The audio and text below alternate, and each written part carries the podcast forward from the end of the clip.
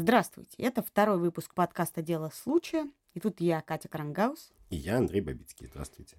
Каждую неделю мы берем какой-нибудь неоднозначный случай или новость, которые почему-то кажутся нам очень важными, и обсуждаем, как и почему именно они меняют общественную мораль, этику и границы дозволенного. Сегодня мы решили поговорить о том, как мать перестала иметь значение, почему мы так печемся о биологических родителях и почему родители – это вообще уже непонятно кто.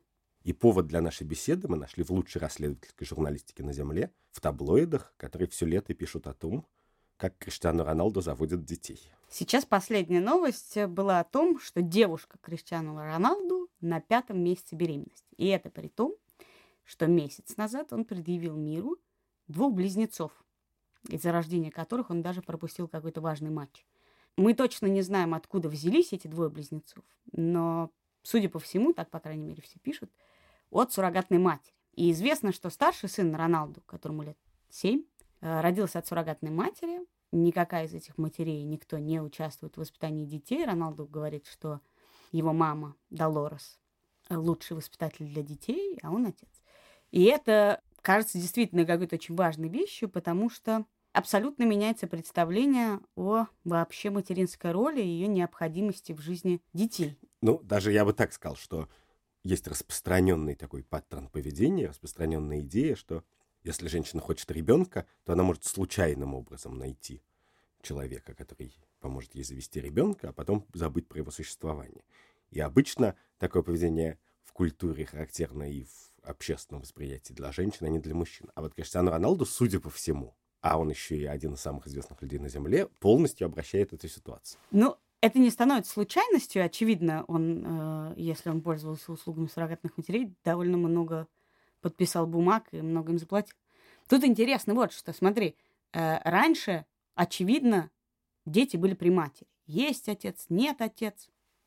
Дети при матери. Последнее время, и среди наших с тобой знакомых есть несколько таких случаев, когда при расхождении – ребенок оказывался у отца, при том, что мать не душевно больная, не сумасшедшая, не асоциальная, а просто уходила, оставляя ребенка отцу. Тот факт, что отец может обзавестись детьми изначально без матери, это действительно что-то новое. Мы знаем, что Филипп Киркоров, поскольку мы все-таки читаем не только иностранные таблоиды, но и да, российские, да. кажется, тоже обзавелся близнецами э, с помощью суррогатной матери. Да. Я в слове обзавелся нет никакой оценки. Ни хорошей, ни плохой. Это может быть очень круто, а может быть не круто, мы не знаем на самом деле. Но мы просто это обсуждаем. Да.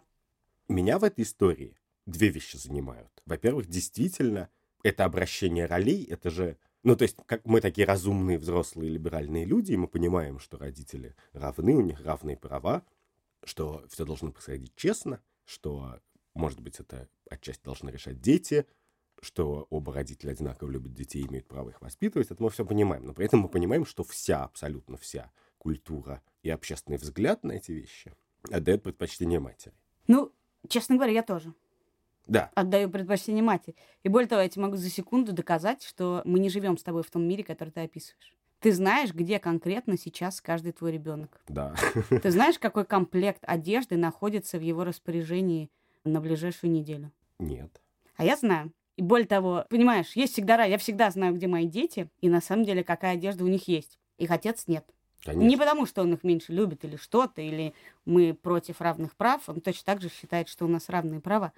Но есть какие-то вещи, которые, конечно, до сих пор... Мне сложно сказать, почему. Мне кажется, что это биологическая вещь, потому что я их мать, и потому что меня больше пекут такие вещи. Я не всегда знаю, где мой муж, я не всегда знаю, где мои родители. И я не знаю, какой комплект одежды в их распоряжении сейчас находится. Но про детей я это знаю. Но в тот момент, когда я собираю своих детей, я всегда знаю, какой у них комплект одежды. Если бы я это каждый день делал, я бы это знал каждый день.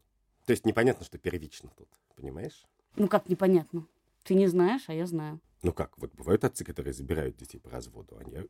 Или ты думаешь, что они на самом деле не становятся в полной мере им полноценным родителем типа мама, а они просто находят себе какую-то помощь, как Роналдо Я как раз совершенно не считаю, что дети не могут вырасти без матери или с двумя матерями, матерями, или с двумя отцами, или с одной бабушкой, или с одним дедушкой. Я считаю, что дети могут вырасти в любой ситуации. Могут вы, более того, много детей растут вообще без родителей. И проблемы их э, связаны скорее не в отсутствии конкретных родителей, а там, в системе, в которой они вынуждены расти. Но я считаю, что при прочих равных, конечно, отношения биологической матери с собственным ребенком имеют немного более физиологичную, скажем так, и инстинктивную природу, чем отношения отца с ребенком. И скорее, может быть, еще я говорю о маленьких детях. Да, конечно, но ты же понимаешь, что вот все развитие человеческого общества это отказ от биологических инстинктов и интуиций. Да, и не могу сказать, что это хорошо заканчивается. Но смотри, здесь же очень просто. Вот ты живешь без детей. Да. Есть дети, ты живешь без них. В момент того, когда ты переставал жить с ними, ты не подал в суд, ты не отсуживал своих детей. В этот момент было очевидно всем, что ситуация будет такова. Конечно, потому что это тоже продукт этой культуры. И их мама продукт этой культуры, и все продукты этой культуры. Я... Культура же не меняется вот так вот, как мы с тобой скажем в подкасте, она поменяется. Мне это интересно именно в том разрезе, меняется она или нет. Я не выношу оценки, я вообще не считаю, что это хорошо или плохо, как и ты. В этом случае я не хочу прийти к выводу, правильно это или неправильно. Мне просто интересно, меняется культура или нет. Потому что культура поменяется, то что-то другое будет правильно. Может быть, я научусь помнить, какие носки у моей старшей дочери с собой. Старшей, ну, тоже. смотри, она безусловно меняется, но вот вопрос, меняется ли она в семейной ситуации. То, что человек один может установить ребенка вне зависимости от его пола, что-то нам кажется странным, не странным, это может быть. Отец может вырастить ребенка, да, сейчас вообще не, не так сложно уже одному, кто бы ты ни был. Но меня всегда поражало очень абстрактно, да, что когда муж сообщает жене с двумя, тремя, пятью детьми, такое бывает, что он уходит, то в классической ситуации женщина остается с детьми жертвой обстоятельств. Никогда в этой ситуации мы не знаем случая, чтобы женщина сказала, да, как жалко, ну хорошо, уходи. И отдавала бы ему двух или трех или пяти детей, ну вот пусть идет жить в новую семью с своими пятью детьми. Да. Это считается невозможным. Я понимаю, почему теперь, когда у меня есть дети, я понимаю, что я как бы не произнесу эту фразу, даже при том, что она мне кажется гениальным решением этой проблемы, потому что я боюсь того, что он возьмет и пойдет. Конечно. Что мне совершенно не нужно. Ну, конечно, ну подожди, ну ты тоже продукт этой культуры. Вот поскольку я теперь читаю много очень странной прессы, я тут прочитал, что в Англии регуляторы будут запрещать рекламу или ограничивать, в которой женщину изображают в такой классической семейной роли, типа реклама мыла, и там такая идеальная хозяйка готовит всем борщ, а дети бегают вокруг. Они прям хотят государственным образом ограничить эту рекламу. Понятно, что эта реклама же, они-то ее хотят ограничить, потому что эта реклама внушает женщине странные роли, но она, конечно, и мужчине внушает странные роли. То есть и женщина должна варить борщ, а не работать, и мужчина почему-то не должен варить этот борщ. И как только мы решим, что вот есть правильный способ построения семьи неправильный, правильные отношения неправильные, то, соответственно, мы будем на любую рекламу уже смотреть так же, как британские регуляторы. Вот эта реклама направляет будущее наших семей в правильную сторону, а это в неправильную и так далее. То есть твоя ссылка к тому, что по факту это сейчас так, она в современном обществе не всегда работает. Нет, ты мне пытаешься объяснить, что это вопрос культуры. Да. А я тебе хочу сказать, что у меня нет проблемы с пылесошением да, и вареньем борща, но я понимаю, что если сейчас мне бы сказали, что при расставании с мужем 50 на 50, что дети останутся со мной или с ним, да, я бы в некотором смысле заново задумалась бы о том, стоит ли их рожать, рожать себе такого уровня привязанность, который 50 на 50, в зависимости от совершенно других отношений моих с, с их отцом, приведет к тому, что я Э, буду обречена на муки расставания. Я, рожая своих детей, знала и знаю, что этого не произойдет. Отчасти потому, что, например, у отца моих детей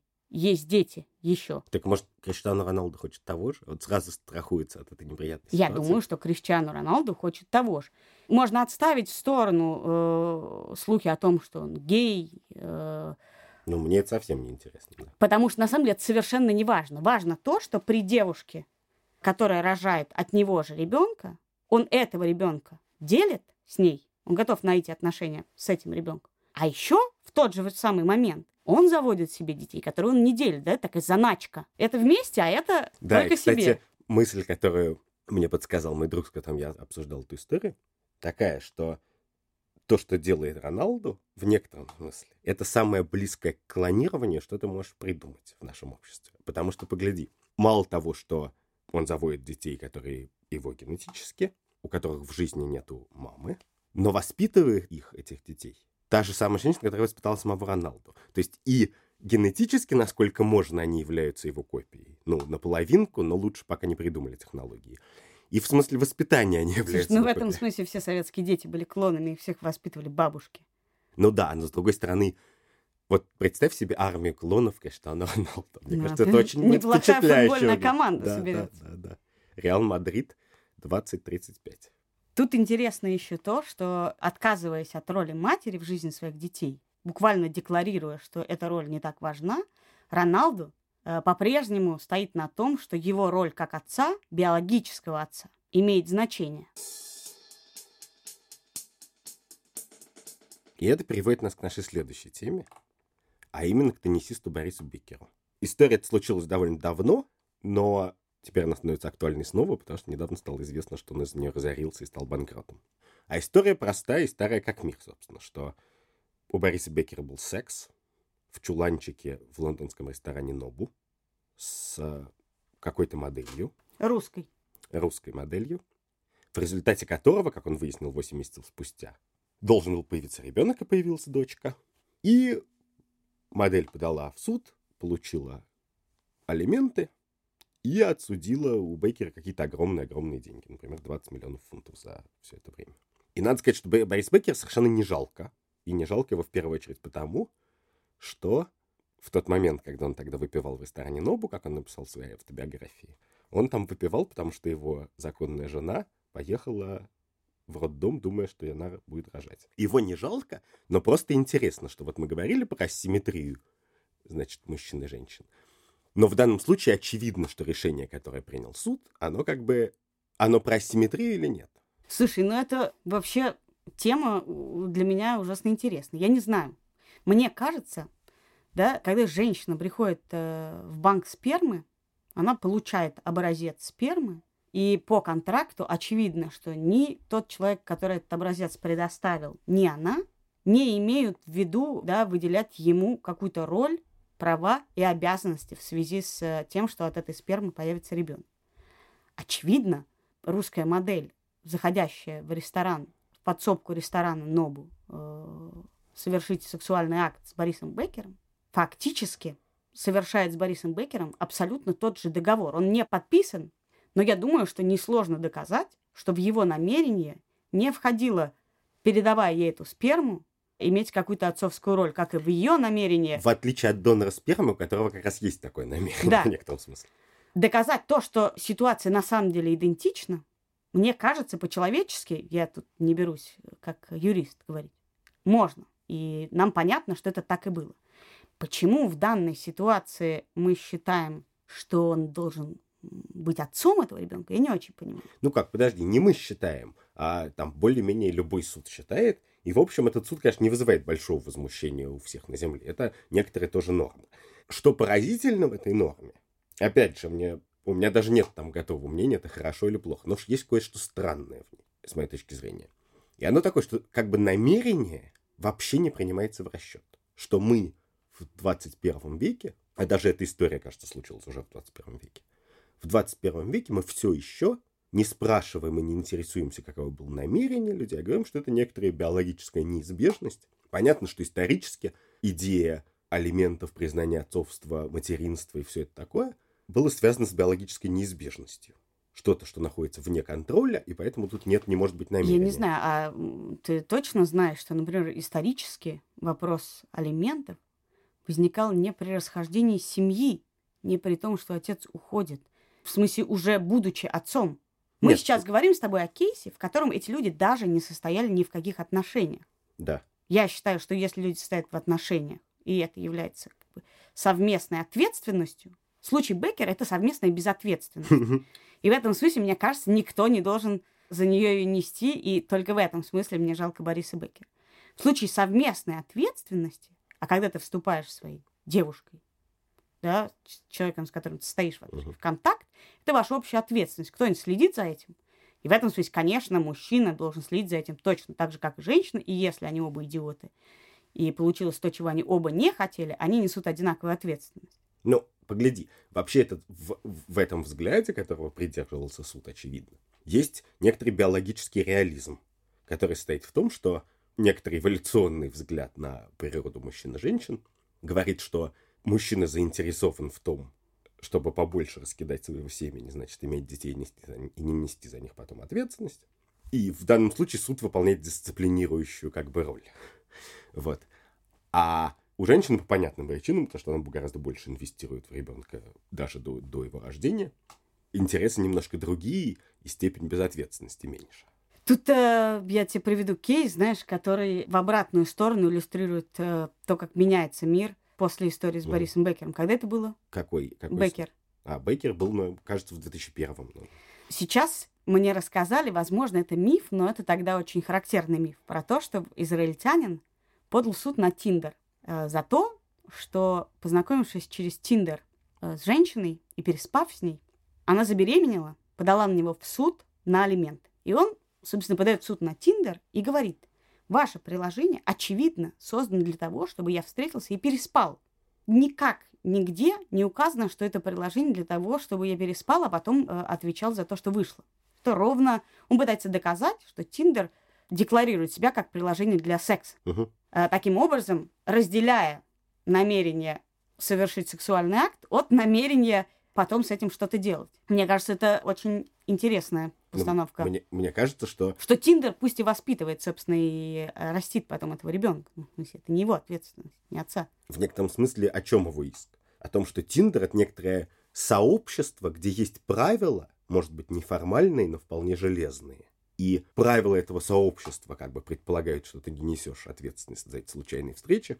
А потом, бац, значит, и человек из этого сообщества идет во внешний мир и жалуется. Мне кажется, эта история ровно про то же самое, что произошло с Борисом Бекером. Что в некоторых ситуациях есть определенный непроговоренный договор о том, что этот секс без последствий. Неважно, без последствий на отношения или без последствий на беременность. И в этом смысле действительно встает эта моральная странная ситуация, при которой мы говорим, что женщина имеет право э, на аборт, и угу. ее тело, ее дело. И мужчина не имеет права, ни мужчина, ни родители, ни общество, ни врачи не имеют права запрещать ей это. Угу. Но получается, что мужчину мы лишаем... При том, что я считаю, что надо быть идиотом, чтобы, не имея в виду завести детей, я считаю, что это ужасно грустно. Люди должны уметь это делать, и это ответственность мужчины в первую очередь потому, что он оказывается в этой ситуации. Но, конечно, то, что у него нет никакой после этого акта сексуального возможности повлиять ни на что, кроме как отдавать денег, в этом есть какое-то что-то нечестное.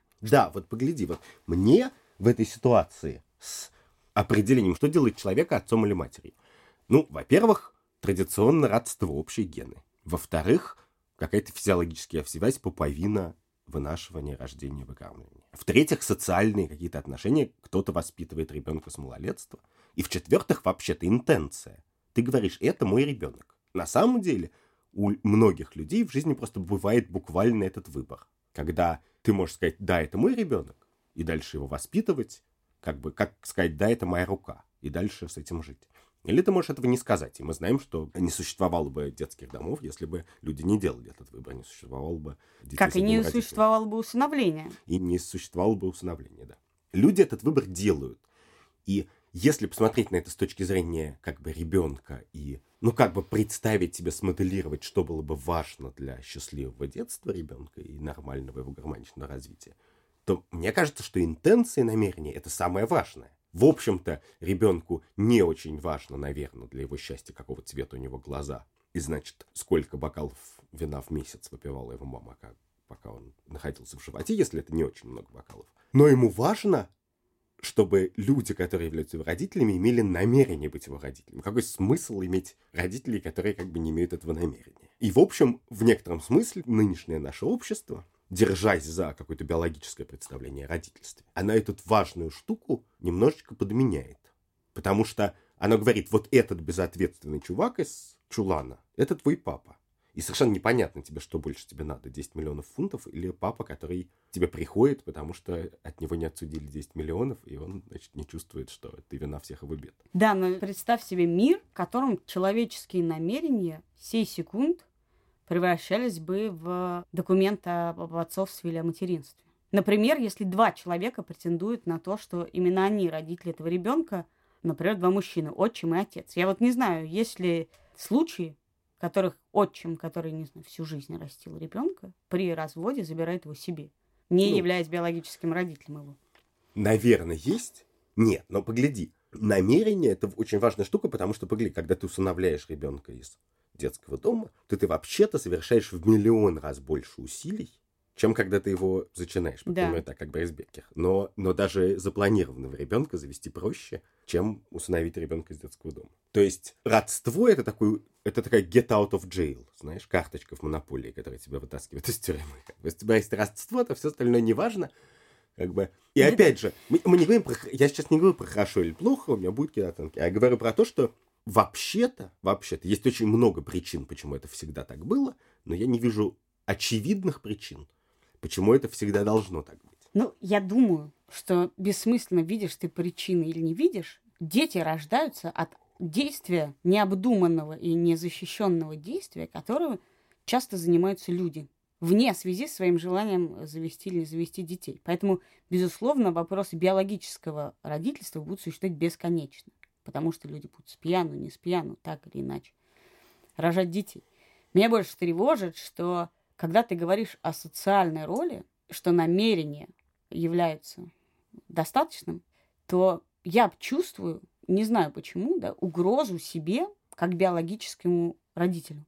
Что ты можешь сказать, что в этот период жизни, а я не знаю, в аду, в депрессии, что-нибудь, у меня нет такого намерения. И значит, если появится какая-нибудь какая женщина, которая скажет, ой, я, я хочу воспитывать этих детей, и ты скажешь, ну раз у женщины такие намерения, и она, не знаю, полгода, пока ты там валялась и слезы вытирала, она очень хорошо и с намерением воспитывала твоих детей.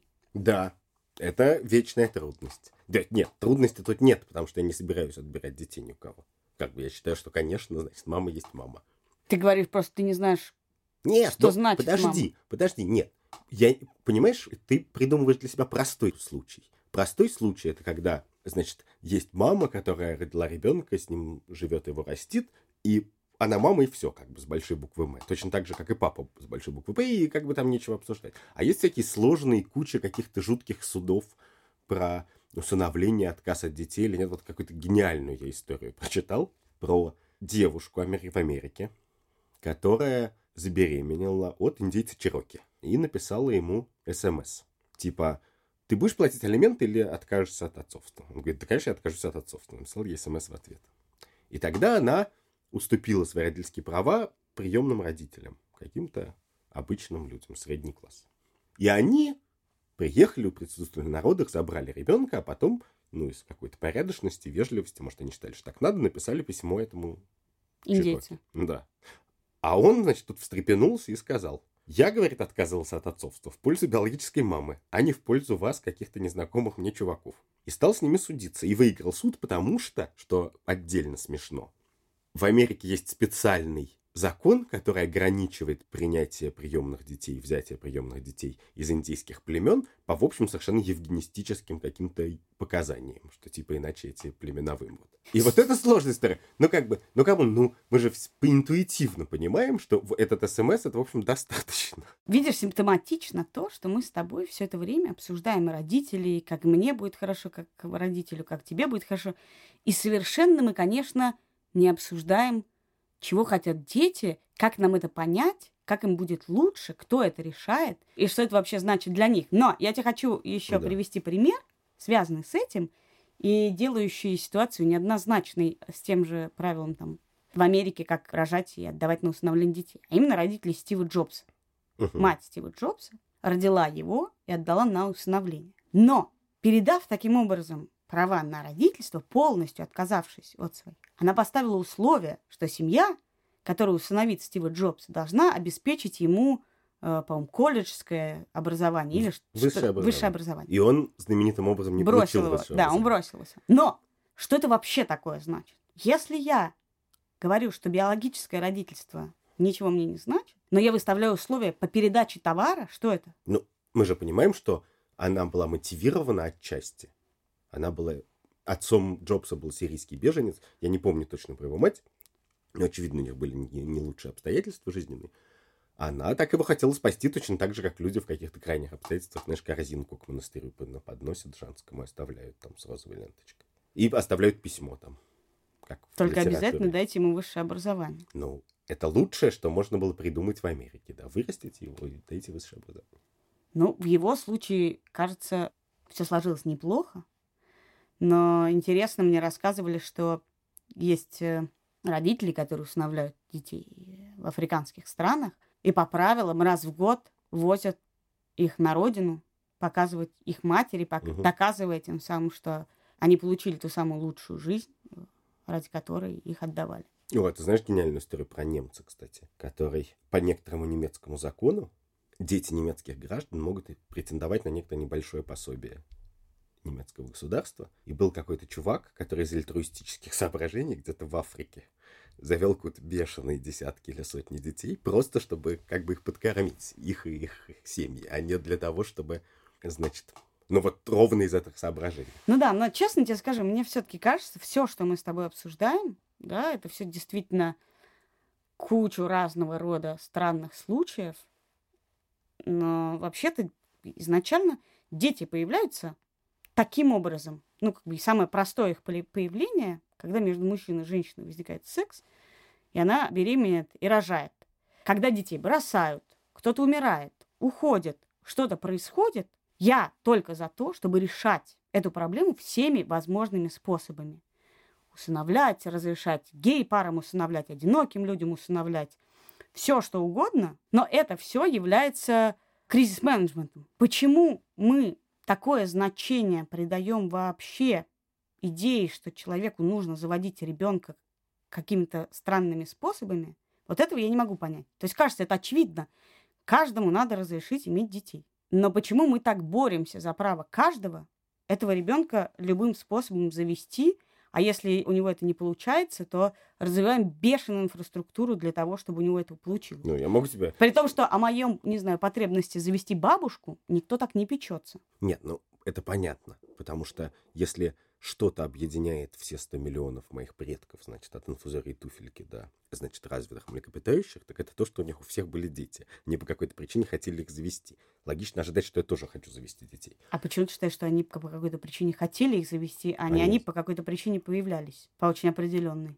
Ну да, это сложный вопрос, но сложно сказать, что люди, например, не хотят заниматься сексом. А, да, это вообще хорошая разница, да, ты права. Тут ты права. Но интересно вот что что нас немножко возвращает к Кристиану Роналду, что понятно, почему на самом деле иногда хочется завести ребенка каким-то хитрым способом. Потому что это очень ответственное, важное дело, а иногда ответственные важные дела ты, не, ты хочешь сделать в одиночку и не заводить себе партнера, как и в бизнесе, знаешь, потому что с партнером можно поссориться, он окажется пьющим и так далее. И тут ты как бы на всякий случай, теоретически, наверное, я не знаю, но вполне вероятно, что полная счастливая семья или двое родителей, детям может быть лучше, а может быть не лучше. Но это какой-то коммитмент важный. И тут ты очень сложно выбираешь. Но ирония судьбы стоит в том, что дети это как раз единственные существа, которые вообще не могут выбирать. Это только буддисты говорят, что дети выбирают своих будущих родителей. Но вообще-то, конечно, дети совсем не могут выбирать родителей.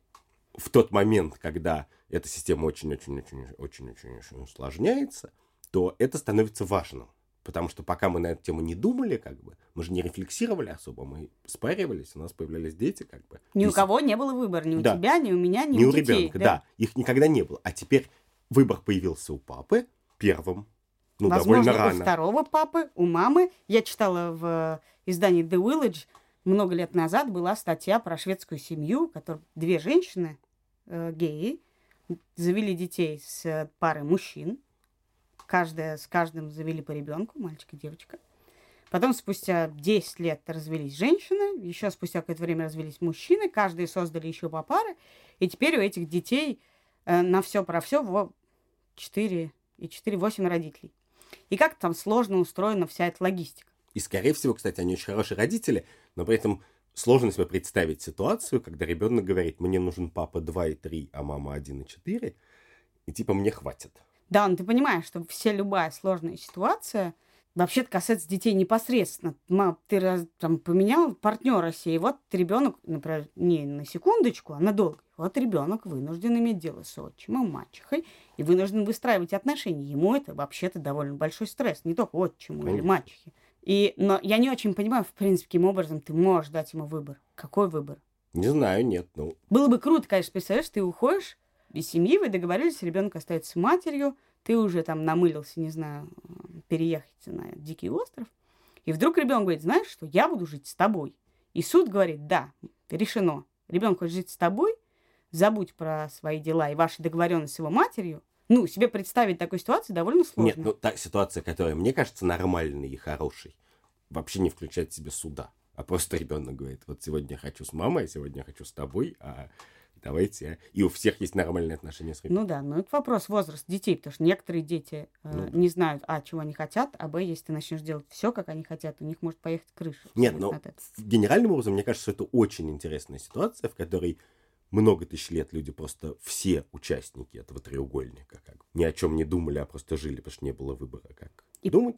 Потом выбор стал стремительно появляться, у мужчин он появился раньше, потому что у них есть всякие менее порядочные способы с этим бороться. У женщин позже, но в любом случае сейчас возможности технологические, социальные и юридические выстроить любую семью, они бесконечно ширятся. Ну, то есть это уже не треугольник. Это уже не треугольник, да. А ребенок по определению лишен права голоса в этом участии, и да, и непонятно, как ему его дать. Да, и в общем все эти развития всех наших прав, свобод и сложно устроенных отношений, э, которые мы создаем, все они аукаются своей хитростью э, ребенку, которого мы таким образом заводим. И это позволяет нам перейти к нашей третьей теме сегодняшней про хитрые способы заводить детей, в которых уже больше нет двух биологических очевидных родителей.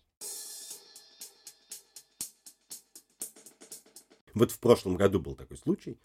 Врачи провели в Мексике, американские врачи, первую в мире операцию, в результате которой появился ребенок с тремя полноценными биологическими родителями, потому что у матери было некоторое нарушение митохондриального генома. Долго рассказывать, но, в общем, ядро из яйца врачи вынули, поместили в яйцеклетку с нормальными митохондриями взамен родного ядра и оплодотворили сперматозоидом папы. И получился ребенок, у которого натурально три набора генов, один от папы, другой от мамы и третий от донора яйца. И мы понимаем, что на этом прогресс не остановится, то мы скоро доживем до времени, когда очень многие вещи, ну или, по крайней мере, какие-то вещи, можно будет настраивать в генетическом арсенале детей. Слушай, я тут э, недавно узнала, что в 2006 году была история. У женщины умер сын, от рака. Но она взяла его замороженную сперму и э, с помощью суррогатной матери родила себе внука, у которого нет биологического отца, потому что он погиб до того, как ребенок был зачат. У нее там были определенные сложности с регистрацией, но э, все равно. Меня знаешь, что в таких ситуациях пугает? Вот ты говоришь историю, да, у пары не, не получались дети, там митохондрии опасно, им помогает третья женщина. Это звучит очень круто и правильно как когда-то, там, не знаю, изобрели кесарево. Это было совершенно, видимо, все меняющая операция, которая позв- позволила спасать огромное количество детей. Но когда начинают делать кесарево просто, чтобы не было потом вот это неприятно, схватки роды, это уже немного странно, как, не знаю, суррогатное материнство появилось как спасение женщинам и парам, которые не могут выносить. Но если ты начинаешь пользоваться суррогатной матерью просто потому, что тебе, например, не хочется портить фигуру, то это, согласись, звучит странно. Когда мы начнем пользоваться... То есть я не понимаю, что остановит людей от того, чтобы пользоваться чужими, не знаю, дополнительными генами для улучшения собственного ребенка. Вот. Это интересно, что это сказал, потому что я-то не вижу никаких проблем в том, чтобы пользоваться суррогатной матерью. Просто чтобы не портить фигуру? Ну да. Если суррогатная мать на это согласна, то да. И интересно тут вот что, что есть некоторая биологическая часть нашего багажа, то, что мы хотим быть генетически родственны детям, то, что мы хотим, чтобы дети нас напоминали. И есть, в общем, культурная, то есть как устроена семья, в каких отношениях все находятся и так далее. Так вот, удивительная штука состоит в том, что в последние годы, последние там 20 лет, наше представление о том, какой может быть нормальная семья, в каких отношениях могут родиться люди, они очень расширились, и я, безусловно, считаю, что это хорошо. Но даже люди, которые расширяют наше представление об устройстве семьи, они все равно очень-очень хотят эту биологическую связь с детьми сохранять и придумывают сложные способы. В частности, понятно, что однополые пары не могут заводить детей естественным биологическим образом. И это, собственно, и некоторый ответ на вопрос про биотехнологии. Вот появятся биотехнологии, да?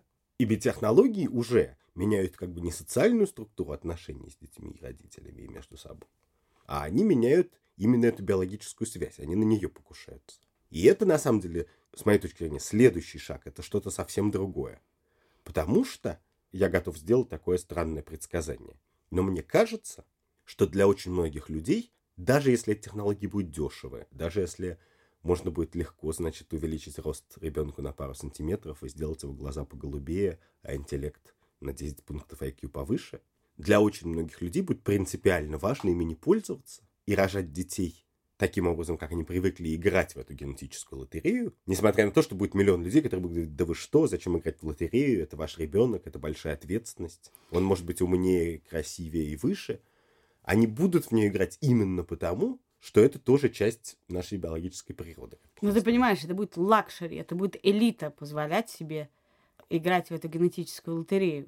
Потому что в основе этого лежит, на самом деле, э, биологическая убежденность да, в том, что твой выбор партнера и продолжение рода только служит доказательством того, что ваш клан как бы самый крутой. И мне кажется, на этом и основана вообще идея продолжения рода что ты на самом деле все время доказываешь, а мы-то как бы оба видели, оба ель закончил, там, или на, наоборот, бросил школу, а все равно молодец, там, достиг чего-то.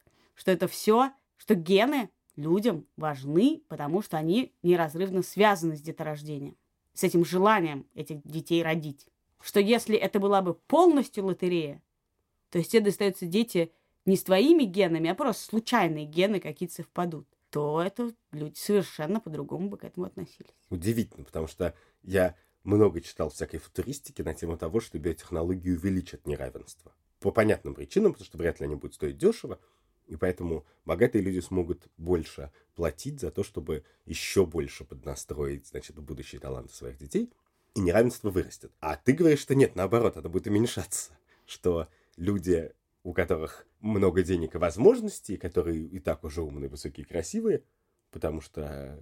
Да, может быть, низкие, но уверенные в том, что это отлично. Ну, да. в смысле, что это не мешает им достигать того, чего они хотят да. достичь. В общем, люди, уверенные в себе, а это те люди, которые как бы выигрывают в борьбе за неравенство, откажутся или будут чаще отказываться от технологий и от расширения искусственного возможностей своих детей, чем люди, для которых это способ выпихнуть детей наверх. То есть мы приходим к тому, что это будет э, нормальное распределение Гаусса. Да? Будут бедные, которые не могут себе этого позволить, будут богатые, которые могут себе позволить не.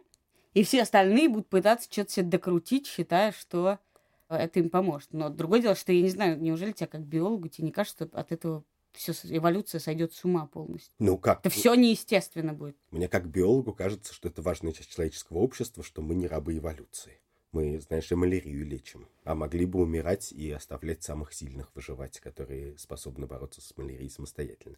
В общем, я думаю, что если и когда возникнут развитые технологии генетической настройки детей, вот тогда-то мы и знаем ответ на вопрос, что такое быть мамой или папой.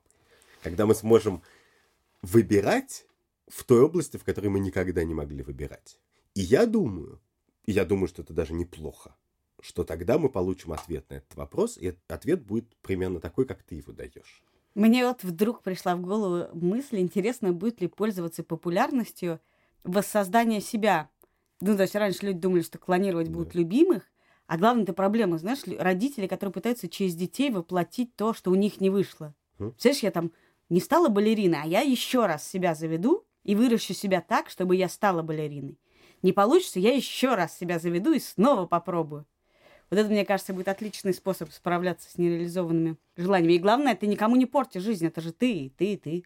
Да, но ты родишь своего клона, а потом ты его полюбишь как ребенка и все равно воспитаешь отдельной личностью. Это был подкаст «Медуза и дело случая». В студии была Катя Крангаус и Андрей Бабицкий. Мы будем снова здесь через неделю. До свидания.